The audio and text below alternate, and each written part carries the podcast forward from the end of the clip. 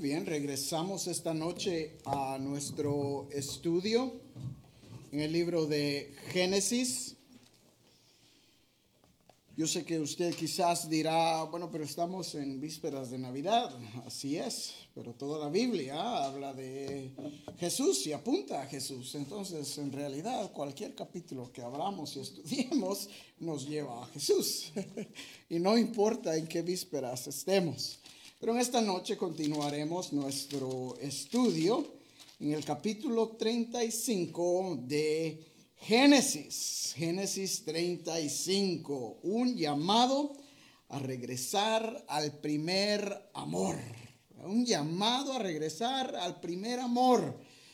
¿Se acuerda usted cuando conoció a Cristo? Cuando usted se dio cuenta que necesitaba un Salvador y le entregó su vida qué tan devoto estaba usted a conocer la palabra de Dios, ¿verdad? Quizás se devoraba libros enteros, capítulos cada noche, tiempo en oración. ¿Y dónde está su vida hoy? Puede decir usted, eh, como dice la palabra de Dios, que la, la vida del cristiano, el creyente es como la luz de la aurora, que va en aumento hasta que el día es perfecto. Y dijéramos, en un mundo perfecto, así sería o así debería de ser. Nuestra vida debe de ir en aumento.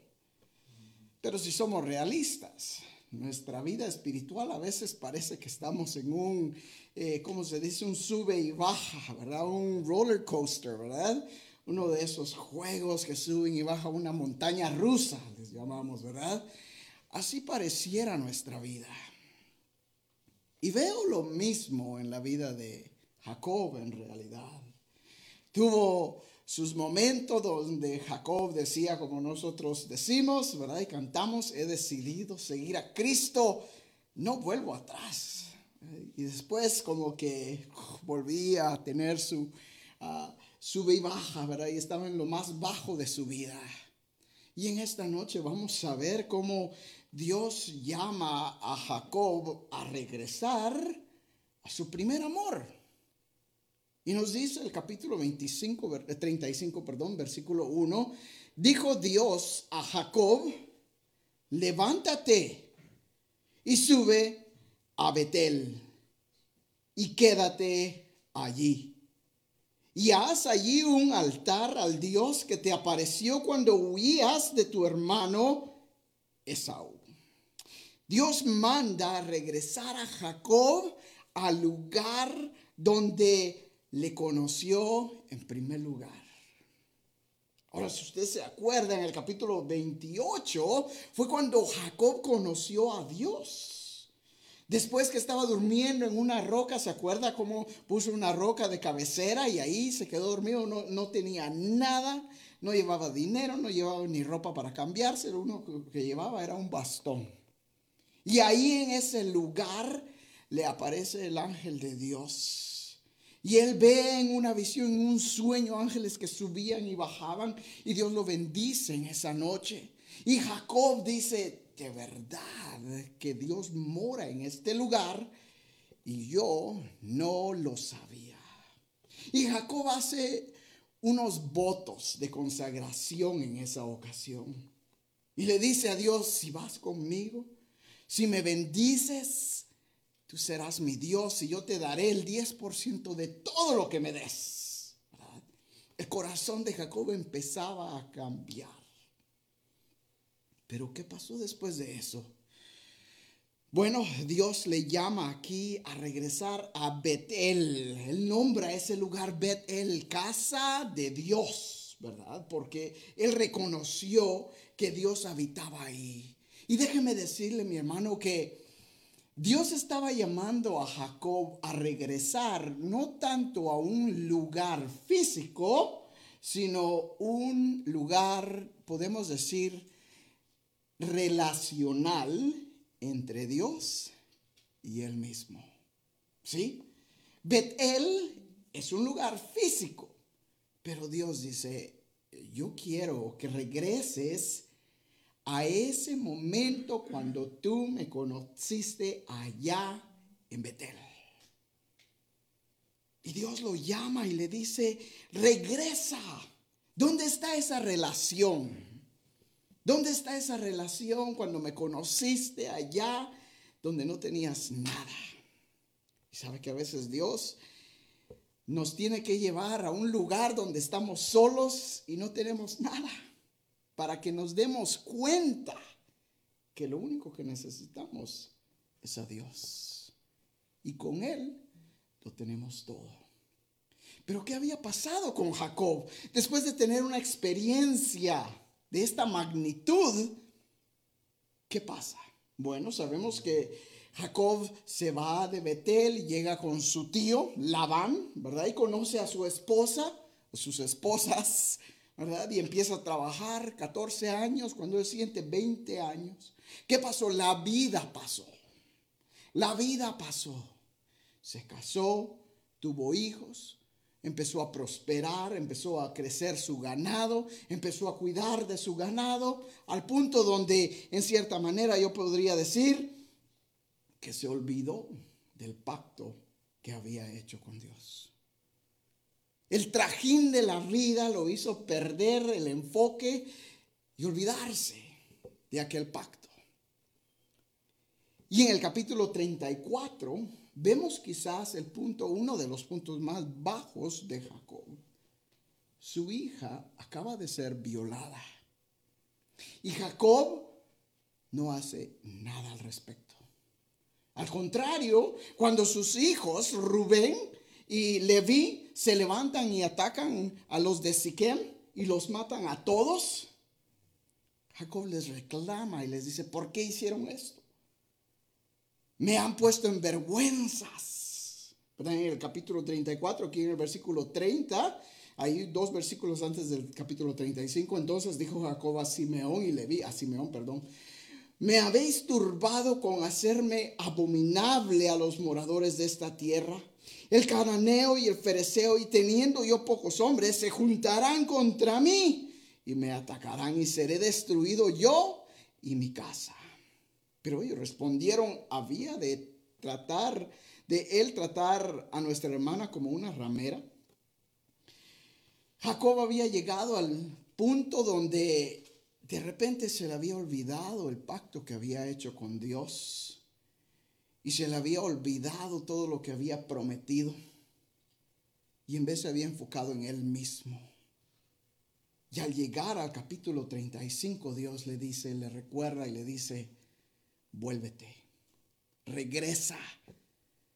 ¿Por qué te pasa lo que te pasa? Porque saliste del lugar donde estabas, saliste de Betel, ya no estás ahí.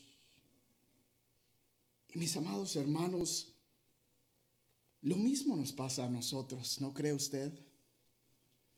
Tenemos nuestra vida espiritual que parece un sube y baja.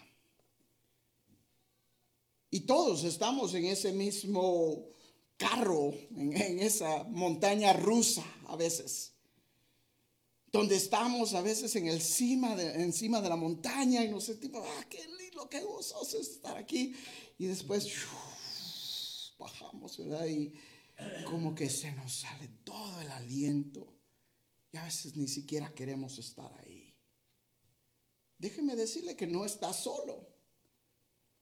Estamos todos en esa misma situación.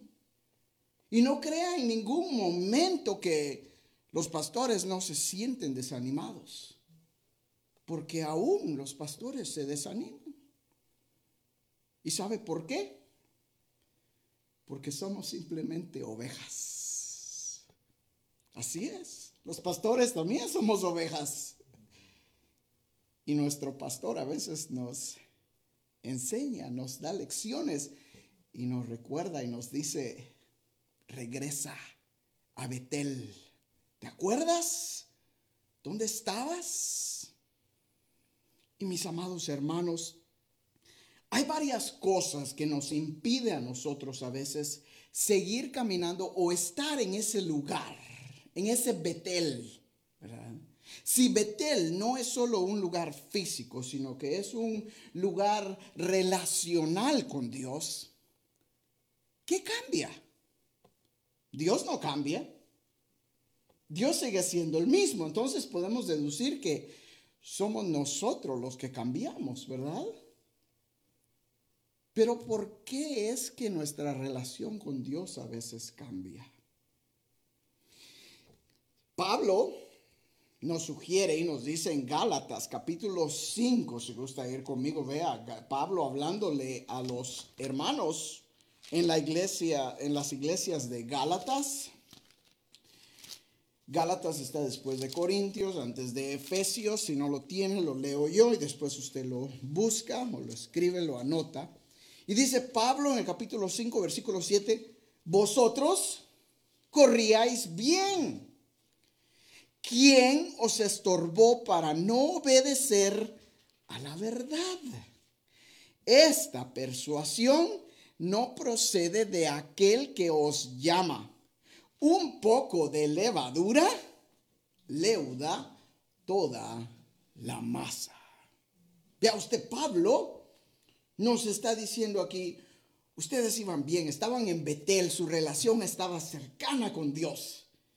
Y de repente como que se enfrían. Y dice Pablo, ¿quién los estorbó? ¿Quién los estorbó?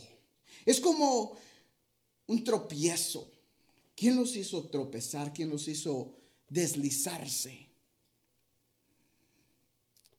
Mismo Pablo nos dice en Efesios que nuestra lucha no es contra sangre ni carne, sino contra principados, contra potestades de las regiones celestes de maldad, de las huestes celestes de maldad. Hablando de Satanás mismo, el reino de Satanás. Y mi amado hermano, Satanás busca destruirnos, busca matarnos, busca deshacer nuestra relación con Dios, busca sacarnos de ese lugar de Betel y decir y hacernos sentir como que estamos en lo más bajo y se ríe de nosotros. Dice, aquí es donde perteneces. Aquí mientras que nuestro corazón anhela estar en Betel una vez más. ¿Sabe usted que Satanás no conoce nuestra mente? Él no es omnisciente como lo es Dios. Satanás es una criatura. Dios conoce nuestros, nuestros pensamientos, conoce todas nuestras inquietudes, conoce todo de nosotros. Pero Satanás toma ventaja en las cosas que él ve.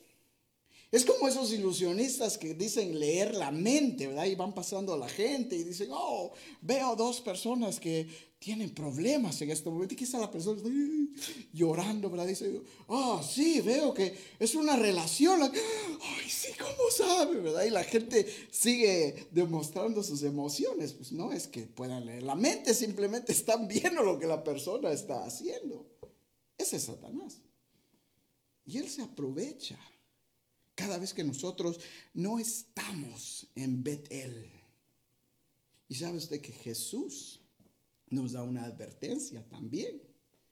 En Apocalipsis capítulo 2, Jesús mismo hablándole a la iglesia en Éfeso, Apocalipsis 2 nos dice, versículo 1, escribe el ángel de la iglesia en Éfeso. El que tiene las siete estrellas en su diestra, el que anda en medio de los siete candeleros de oro, dice esto. Yo conozco tus obras y tu arduo trabajo y paciencia que no puedes soportar a los malos. Y has probado a los que se dicen ser apóstoles y no lo son. Y los has hallado mentirosos y has sufrido y has tenido paciencia y has trabajado arduamente por amor de mi nombre y no has desmayado. Hasta ahí todo bien, ¿verdad? Jesús dice, yo conozco lo que has hecho, te conozco, he visto lo que has hecho, lo que has sufrido, has hecho muy buen trabajo. Pero no se queda ahí. Y Jesús nos da una advertencia tan fuerte y nos dice el versículo 4, pero tengo algo contra ti. Wow. Si algo nosotros tenemos que poner atención, si algo nos, nos hace temblar las rodillas, es que Jesús nos diga, tengo algo contra ti. Tenemos un problema tú y yo. Hay una situación que debes de arreglar. Nos dice Jesús. Dice, has dejado tu primer amor. Has dejado tu Betel. Ya no estás ahí. ¿Usted cree que Jesús conoce todo? Sí, absolutamente. Entonces Jesús sabe muy bien cuando yo no estoy en Betel, cuando yo he salido de ese lugar ya no estoy en ese mismo ardor, en ese mismo fervor, y como lo escuchábamos el miércoles pasado, ha llegado la apatía a nuestra vida. Jesús lo sabe muy bien. Y nos dice, tengo esto contra ti, que has dejado tu primer amor, has trabajado fuerte y has hecho muy buen trabajo, pero has dejado tu primer amor. Y vea lo que nos dice, recuerda por tanto de dónde has caído y arrepiéntete.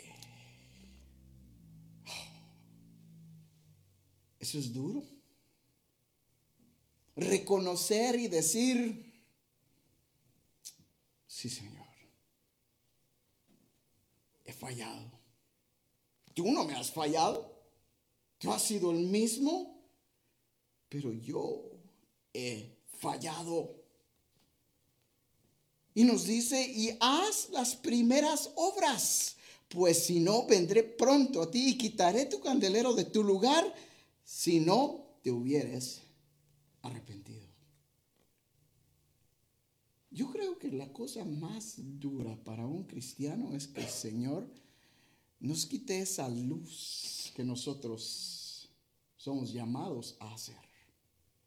No está hablando de la salvación aquí, está hablando del candelero, esa luz que nosotros debemos de radiar, ¿verdad?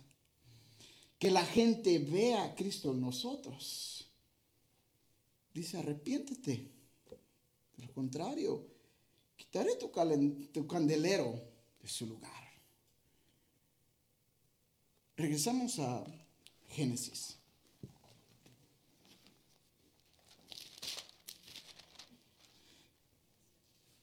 Entonces Dios llama a Jacob y le dice, levántate y sube a Betel y quédate allí y haz un altar al Dios que te apareció cuando huías de tu hermano Esaú. Ve usted lo primero que Jacob hizo es levantar un altar y adorar el nombre de Dios. Y Jesús nos dice, vuelve a hacer las primeras obras. ¿Cuáles son las primeras obras del creyente? La oración, la lectura de la palabra, la adoración a Dios, tanto corporal en iglesia como individual. Todas estas son las primeras obras del creyente. Y Dios llama aquí a Jacob a regresar a su primer amor. Ahora veamos la respuesta de Jacob. se, bajó esto, perdón, y no los quise asustar. Versículo 2, entonces Jacob dijo a su familia y a todos los que con él estaban, quitad los dioses ajenos que hay entre vosotros y limpiaos y mudad vuestros vestidos. Y levantémonos y subamos a Betel y haré allí altar al Dios que me respondió en el día de mi angustia y ha estado conmigo en el camino que he andado. En primer lugar, de repente Jacob como que entra en sí, se da cuenta de su error y toma el liderazgo que Dios le ha dado en su familia. Ahora yo me he preguntado, ¿por qué tomó tanto tiempo? ¿Por qué tanto tiempo si ya han pasado más de 20, quizás casi los 25, 30 años desde que Dios le apareció en Betel? Pero ¿por qué hasta ahora Jacob se da cuenta y dice, de verdad que hemos fallado? Y llama a su familia a dejar sus dioses. ¿Se acuerda usted que Raquel había llevado los ídolos de su padre Labán, los había escondido?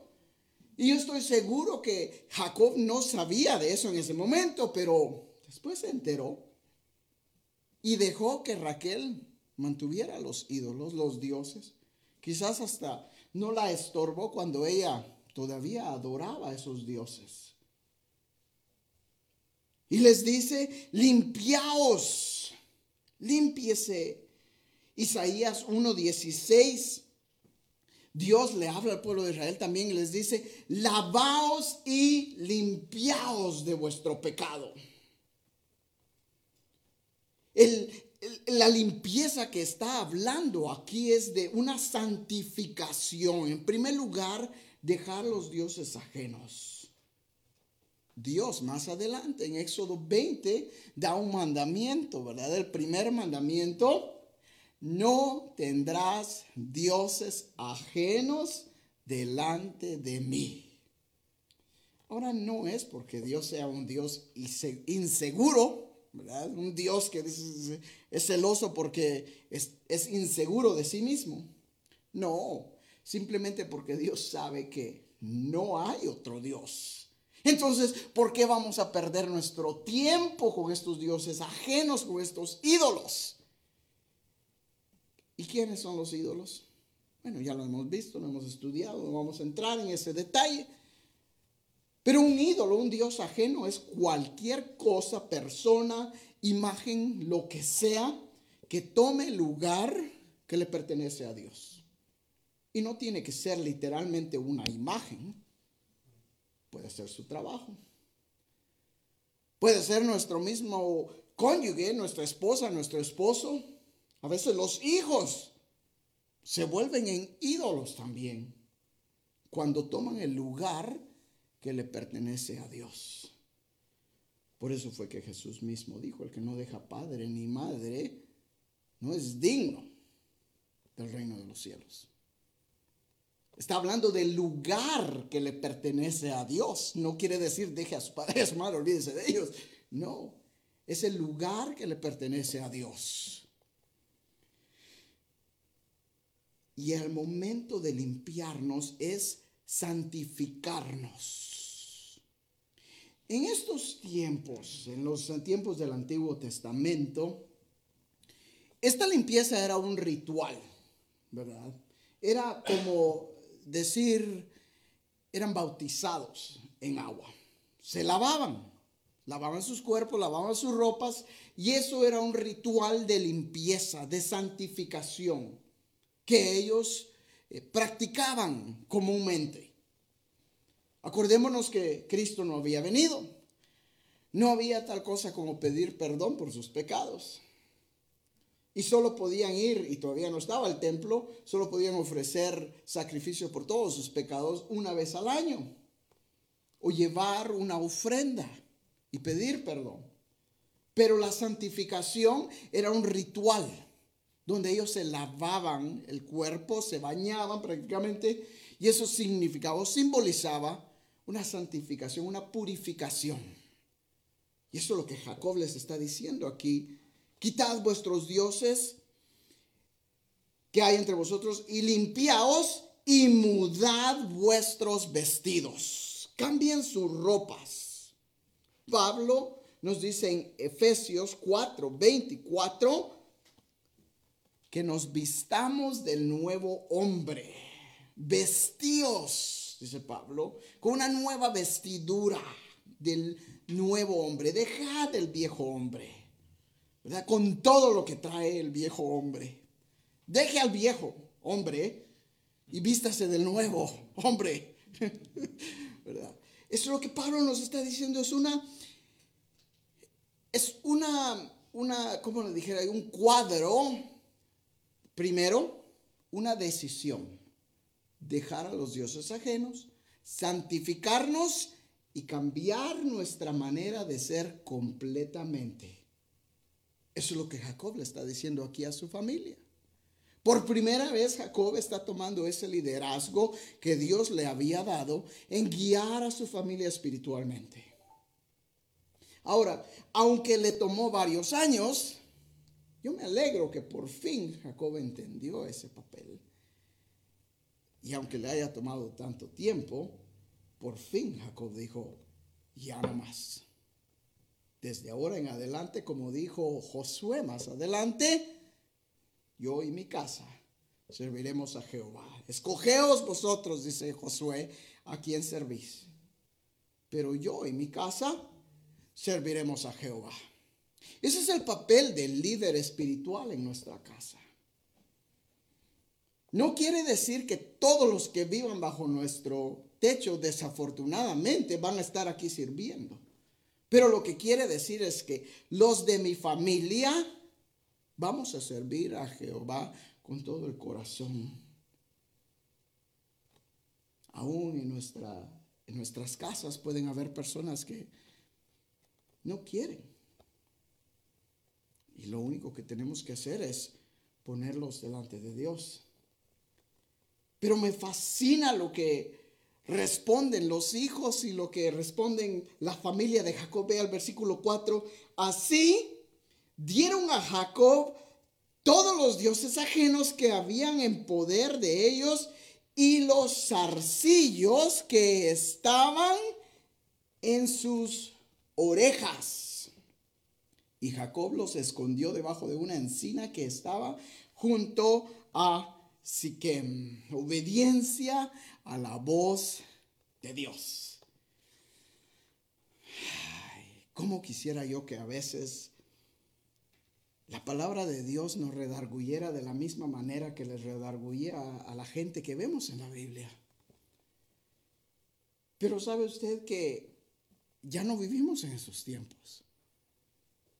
A veces podemos predicar y el mensaje nos puede tocar y decir, ay, sí, qué, bueno estuvo el mensaje hoy como que se nos olvida y salimos y seguimos igual. Y la gente no cambia, sigue igual.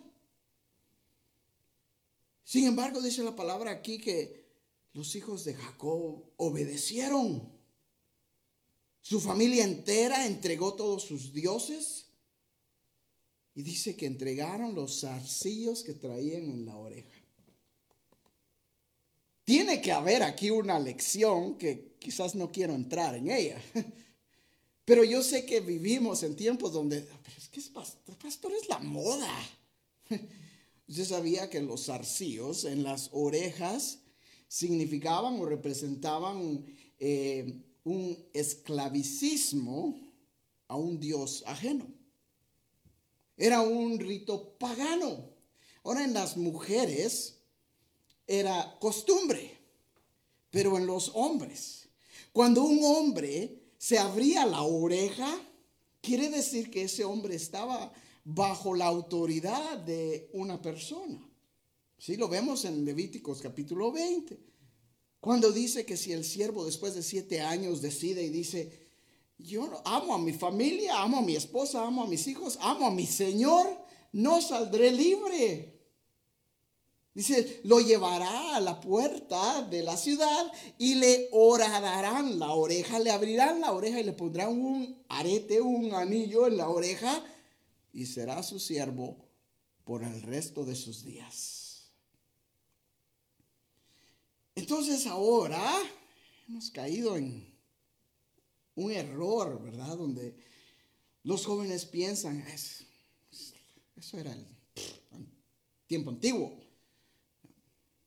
Me llama la curiosidad cómo Dios lo presenta aquí y dice específicamente que entregaron sus aretes. Si Dios no tuviera problema con ello, ¿por qué fue que ellos sintieron ese fervor de obedecer a Dios y entregar eso? Pablo nos dice en Romanos capítulo 12, no os conforméis a este siglo, sino transformaos por medio del conocimiento. Es como que tenemos la palabra de Dios, la leemos y decimos, ah, pues sí. Y la gente sigue igual. Y Pablo le dice a Timoteo, huye de las pasiones juveniles. Huye de ellas, aléjate.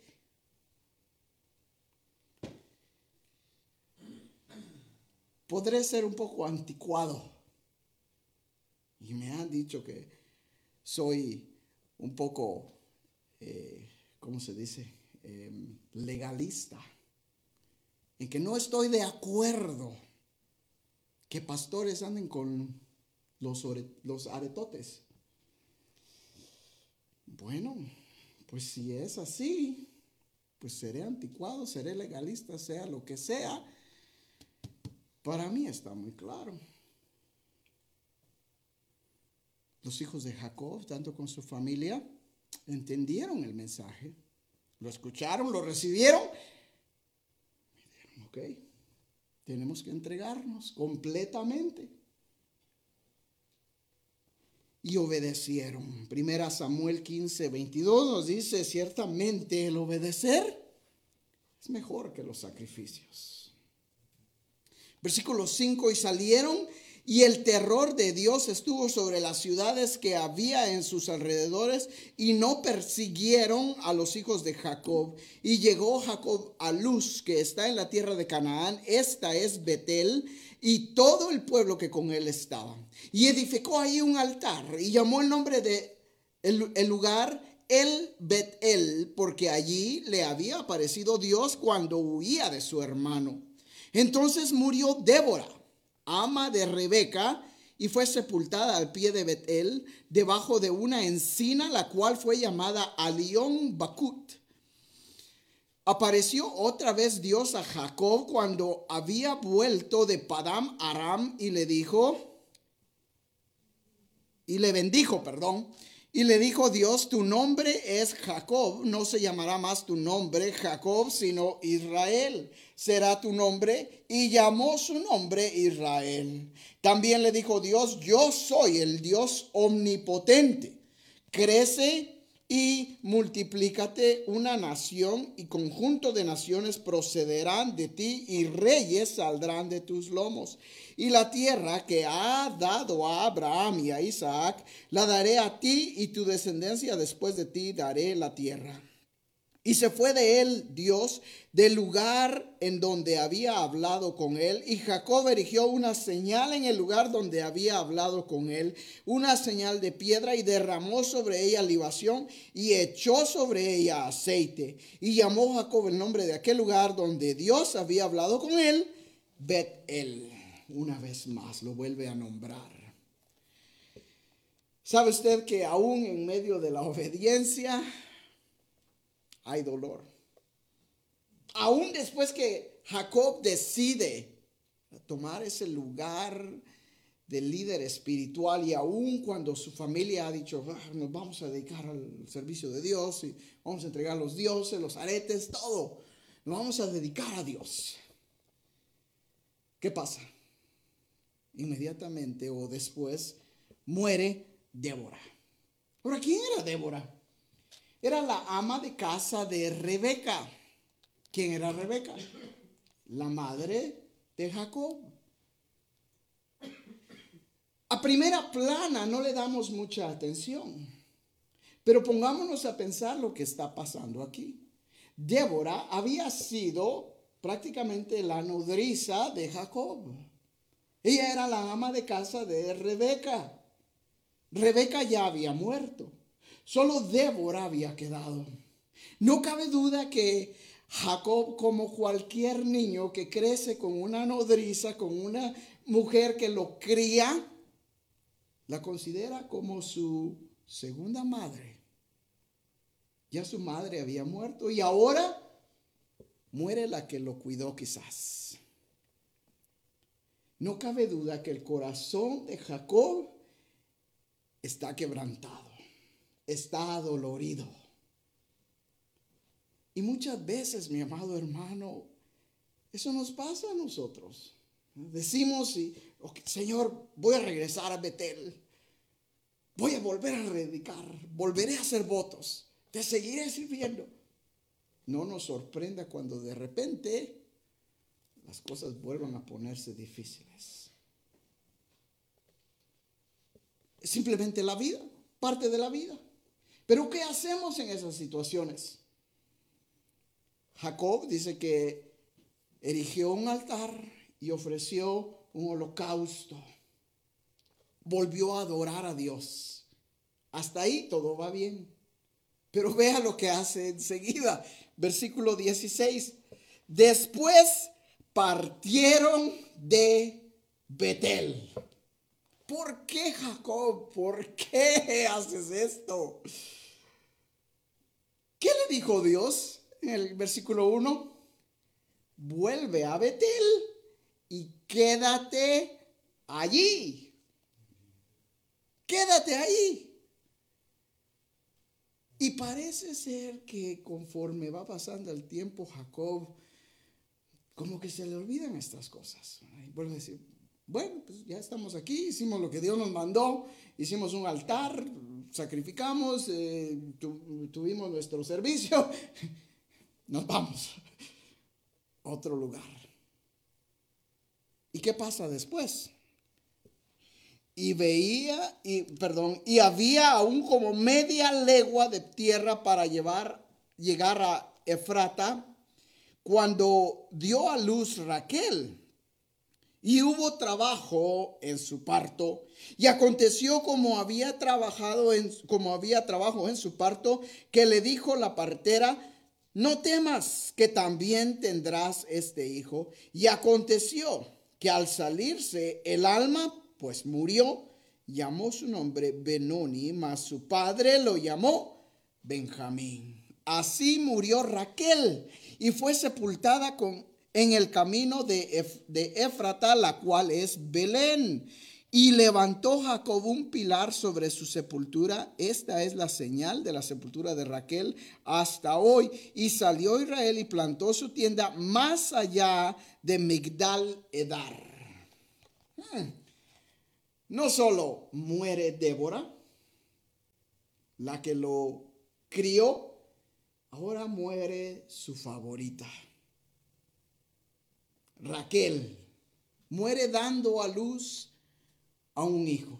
Ya Raquel estaba bastante avanzada de edad. Los dos estaban bastante avanzados de edad. Y en el nacimiento de Benjamín, Raquel entrega el alma. Ahora, ¿qué dice Jacob de todo esto? No cabe duda, su corazón está adolorido, entristecido. Se le acaba de morir la mujer que amó, que trabajó 14 años por ella. Y todavía no se acaba. Vea lo que sucede, versículo 22. Aconteció que cuando moraba Israel en aquella tierra, fue Rubén y durmió con Bilja, la concubina de su padre, lo cual llegó a saber Israel. Wow. Se muere la que lo crió, muere su esposa favorita y su hijo mayor duerme con una de sus concubinas. La tradición en Mesopotamia era que cuando el hijo veía que ya el, padre estaba ya en sus últimos días, eh, ruquito, como decimos, un poquito ya bastante avanzado de edad, esta era la tradición. Ellos llegaban, tomaban su casa, tomaban todo lo que el padre tenía, incluyendo las mujeres. Y de esta manera el hijo mayor decía prácticamente, ya este viejo ya pasó, ahora es mi turno. Y pasaba a tomar el, el papel de prácticamente como líder de la familia. Lo vemos también con el hijo de David, Absalón. Hizo lo mismo. Cuando Absalón trató de usurpar el reino de David, fue y lo mismo se metió con las, con las mujeres de David Y este todavía peor lo hizo público. De todos se dieran cuenta que él era ahora el rey. Era una tradición obviamente pagana, ¿verdad? Que Dios no tenía que ver nada con esto y era pecado, obviamente. Pero volvamos a regresar. ¿En qué situación estaba Jacob? había muerto Débora, acababa de morir su esposa y ahora su hijo quiere quitarle prácticamente su lugar como líder de esa familia. Y ha cometido esta prevaricación delante de Dios. El corazón de Jacob debe de estar quebrantado 100%. Aún en la obediencia hay dolor, mi amado hermano. Que no nos sorprenda cuando las cosas pasen. Pero sabe usted que algo continúa lo mismo, la promesa de Dios. La promesa del Dios omnipotente. Y vamos a regresar, quiero regresar. Eso es lo, hermoso de la palabra, ¿verdad? Porque a veces la podemos, la palabra no está escrita eh, eh, cronológicamente, ¿verdad? Y a veces podemos regresar y decir, ah, interesante cómo Dios dijo esto antes que pasara, como que Dios supiera. claro que Dios lo sabe. Vea lo que Dios le dice en el versículo 10, eh, en versículo 10 del mismo capítulo. Y le dijo Dios, tu nombre es Jacob. No se llamará más tu nombre Jacob, sino Israel será tu nombre. Y llamó su nombre Israel. También le dijo Dios, yo soy el Dios omnipotente. Tu nombre será Israel, serás una gran nación, te voy a bendecir, tendrás todas las tierras que le di a tus padres, serán tuyas, no porque tú seas algo grande, sino porque yo soy el Dios omnipotente, el Dios que lo puede todo. Mi amado hermano, Dios nos promete y nos dice, tendrán una salvación eterna. No porque lo merezcamos, sino porque Él es el mismo Dios omnipotente que nos sostiene, que nos lleva de la mano. Por eso es que el salmista dice que Dios tiene al mundo en sus manos y nada de lo que pasa en el mundo pasa sin su voluntad, sin que Él lo permita. A veces tenemos la idea equivocada que nosotros estamos tomados de la mano de Dios, pero no es así. Dios nos toma, Dios nos lleva en el hueco de su mano y nada nos podrá dañar. ¿Pasarán las cosas en la vida? Sí. ¿Vendrá dolor de muerte? ¿Vendrá pérdidas? Sí.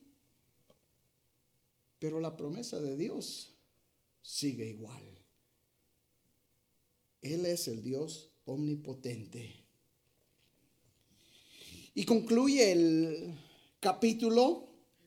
Lo dejo que usted lea los siguientes versículos, pero usted ve los nombres de cada uno de, los hijos de, de Jacob y el versículo 27 encontramos la muerte de Isaac. Después vino Jacob a Isaac, su padre a Mamre, a la ciudad de Arba, que es Hebrón, donde habitaban, habitaron Abraham e Isaac.